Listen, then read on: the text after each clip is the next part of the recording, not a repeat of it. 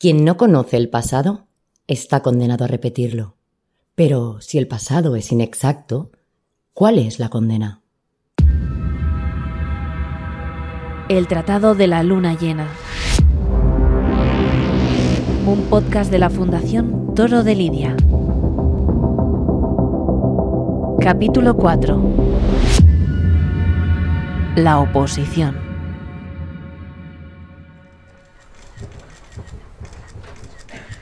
La tauromaquia sigue teniendo un fuerte arraigo en la sociedad española actual.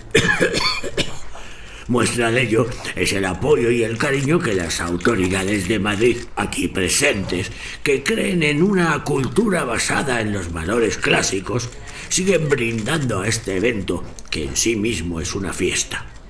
Por ese motivo, y respondiendo a su pregunta, nos hace especial ilusión anunciar que hoy, a partir de las 16 horas de esta tarde, queda abierta la venta de abonos de la temporada 2023 para el espectáculo taurino más grande del mundo, la Feria de Primavera. Y contestando a su segunda cuestión, sí, efectivamente, esperamos colgar el cartel de no hay billetes todos los días. Como comprenderá, eh, todos los festejos, incluidas las novilladas, son importantes para nosotros. Sabemos, no obstante, que los aficionados habrán marcado en el calendario el 28 de abril, en esa corrida de la feria, el número uno del escalafón, el maestro Jacinto de Huelma, se encerrará con seis astados de la ganadería Mendoza de Utrillas. El hierro, que es el sinónimo de una fiesta auténtica y pura, como era en el pasado. Creemos que el cartel ha quedado muy redondo. Estamos muy contentos por ello y esperamos que el público reaccione también con entusiasmo. Última pregunta. Sí, aquí al fondo a la izquierda. Buenas tardes, soy Manuel Pereira, para la Gaceta Digital. Quería preguntarle, ¿es cierto que los terrenos de la Avenida de los Cipreses los compró usted al ayuntamiento a través de una empresa administrada por su mujer por debajo de su precio catastral? Y si es así, ¿Qué planes tiene para esos terrenos que eran de titularidad pública? ¿Ha tenido la alcaldesa Rosa Hernández un trato de favor con usted?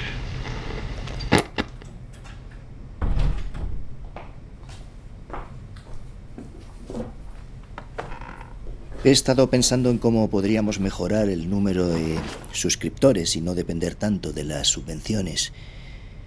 Creo que debemos dar un paso hacia nuevos artículos que generen interés en mercados internacionales y colaborar con otros centros científicos. ¿Has cambiado de opinión sobre ese tema? He estado hablando con un catedrático amigo mío de la Universidad de Columbia, el doctor Galindo. Él y su equipo están muy interesados en colaborar con nosotros en una investigación a largo plazo que puede suponer una nueva vía de contenidos y financiación, pero Requiere de una persona que se traslade allí para dirigir las operaciones. Le he propuesto que esa persona seas tú y se ha mostrado encantado con la idea. ¿Te interesa? ¿Es esta tu manera de disculparte? En absoluto. No sé disculparme de ninguna manera, la verdad. Lo cierto es que pienso que eres la persona adecuada para el puesto. Ellos ponen el alojamiento y la universidad tiene unos fondos para investigación de cuyo comité formo parte, como ya sabes. En principio son dos meses en Nueva York para tomar contacto y definir las líneas de trabajo. Suena muy tentador. Pienso lo mismo, si pudiera iría yo, pero alguien tiene que dirigir el barco. Entonces le digo que irás. Dame un día para pensarlo. Ahora tengo demasiadas cosas en la cabeza. Perfecto. Consúltalo con la almohada. Eh, creo que es una buena oportunidad. Eh, por cierto, el comienzo del proyecto es inmediato. Si aceptas, te esperan en Nueva York en dos semanas.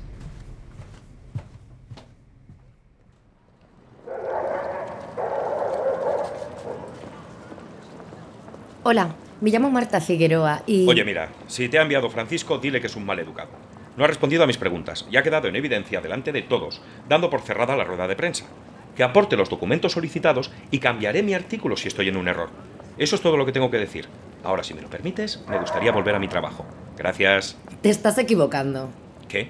A mí no me envía Francisco. Me llamo Marta y soy historiadora. Ah, ¿Dónde trabajas? En Isberia, una revista científica sobre historia. La conozco. Está dirigida por Roberto Saavedra, amigo íntimo de Rosa Hernández y de Francisco Gómez.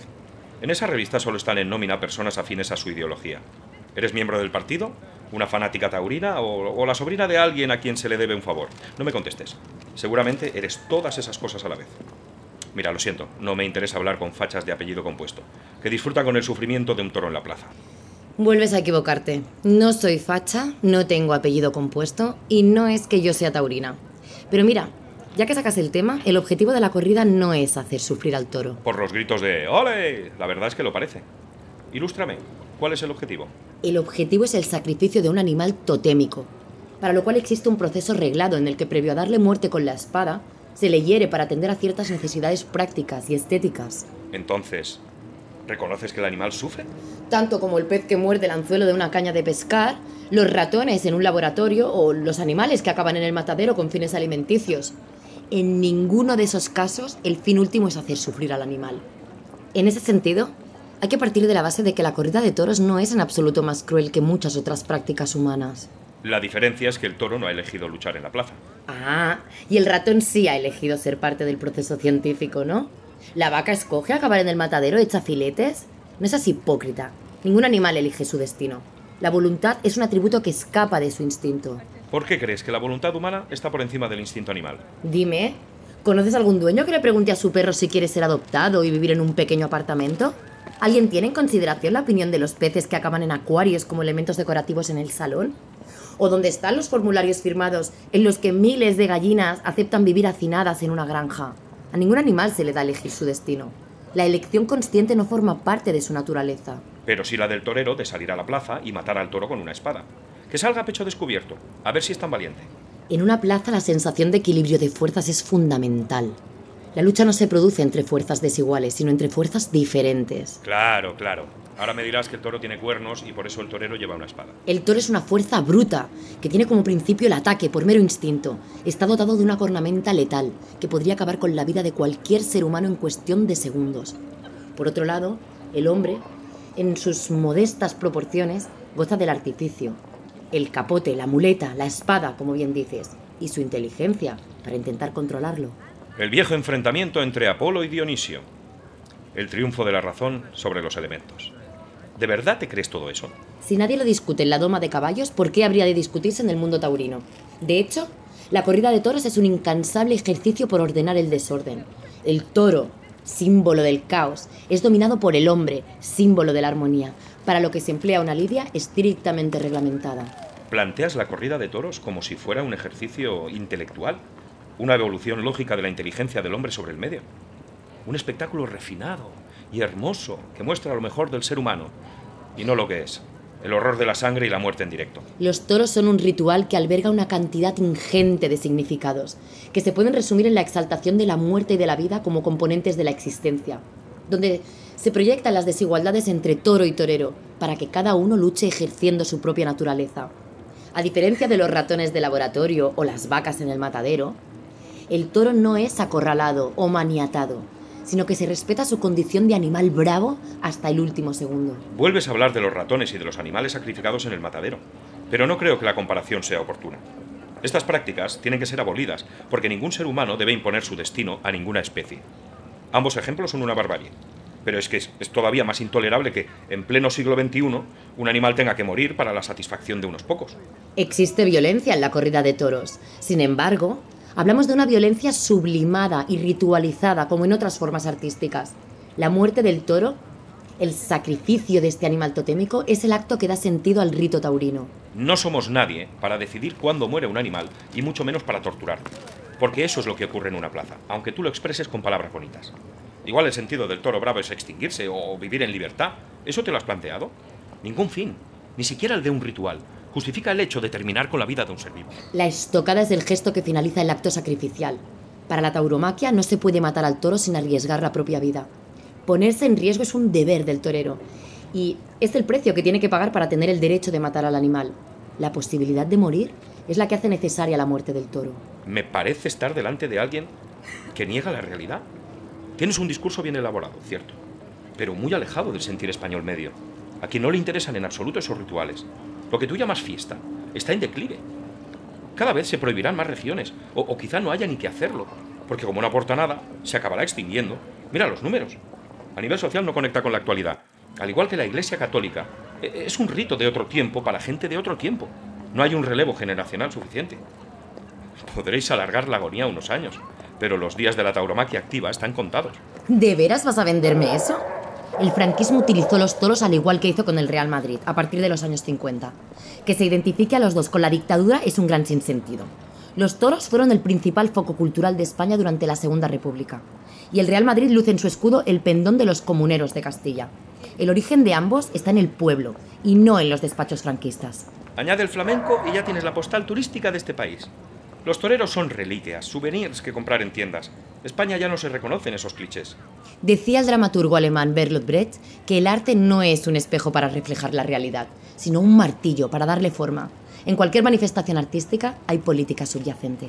Los toros ya no dan martillazos en España. No abren telediarios y ocupan un lugar residual en los demás medios. En mi periódico ni siquiera tenemos sección taurina. Es una tradición que vamos a ver extinguirse con nuestros propios ojos. Igual que cayó la prohibición del aborto, la del divorcio o arrestar homosexuales. Eso es otro sinsentido. Como reducir la tragedia griega al esclavismo o la ingeniería romana al imperialismo. La civilización prevalecerá sobre la brutalidad. La muerte no puede ser un espectáculo público. Es preferible ocultarla lejos de las ciudades, en mataderos industriales que no podamos ver ni oler, ¿verdad? A los animalistas os gusta mucho hablar desde vuestros barrios, pero nunca reparáis en la existencia de otras sensibilidades, que ven la muerte como parte del proceso natural, como hacen en el campo. La tauromaquia no infantiliza a la sociedad y muestra de forma explícita la muerte. Para no ser taurina, manejas el argumentario como si fueras una de ellos. Te habrás quedado a gusto, ¿eh? Pues mira, a gusto no mucho, pero estoy cansada de tanto prejuicio y de opiniones gratuitas contra la tauromaquia como la tuya. De todas formas, yo quería verte por otro motivo. ¿Podemos cambiar de tema o continuamos? ¿Cómo lo dirías tú? Así, claro. Cambiemos de tercio. He escuchado esta mañana la pregunta que le has hecho a Francisco Gómez en la presentación de la feria. ¿Para qué crees que serán esos terrenos? Esa es la pregunta del millón. De momento no puedo responder. Tengo un amigo en el catastro que de vez en cuando me pasa información. No, no es barato, pero sí eficiente. Me dijo que la mujer de Francisco compró esos terrenos al ayuntamiento muy por debajo de su precio hace un par de años. Y es ahora, ahora que se acercan las elecciones, cuando esos papeles han empezado a moverse. ¡Qué casualidad! Sí, Rosa es especialista en sacar réditos políticos de la chistera a última hora. Es, como podría definirla, un animal electoral. ¿Por qué te preocupa a ti todo esto? Creo que mi investigación está relacionada con ese proyecto. Roberto Saavedra quiere librarse de mí, sacarme del país un tiempo para que deje de hacer mi trabajo. Ah. ¿Y qué estás investigando? He encontrado indicios sobre la existencia del tratado de tauromaquia más antiguo del que se tiene constancia. ¿Qué relación puede tener ese tratado con un proyecto urbanístico de primer orden en la capital de España? Eso es lo que quiero averiguar. Creo que de alguna forma Roberto está implicado en esa trama y el tratado también. Algo huele a podrido en Dinamarca. La muerte siempre cuenta la verdad. Este episodio ha sido impulsado por la Fundación Toro de Lidia con la colaboración del Ministerio de Cultura y Deporte. La Fundación Toro de Lidia es una entidad destinada a la promoción y defensa de todas las tauromaquias. Tú también puedes involucrarte. Hazte amigo de la Fundación. Para más información, visita nuestra web fundaciontorodelidia.org.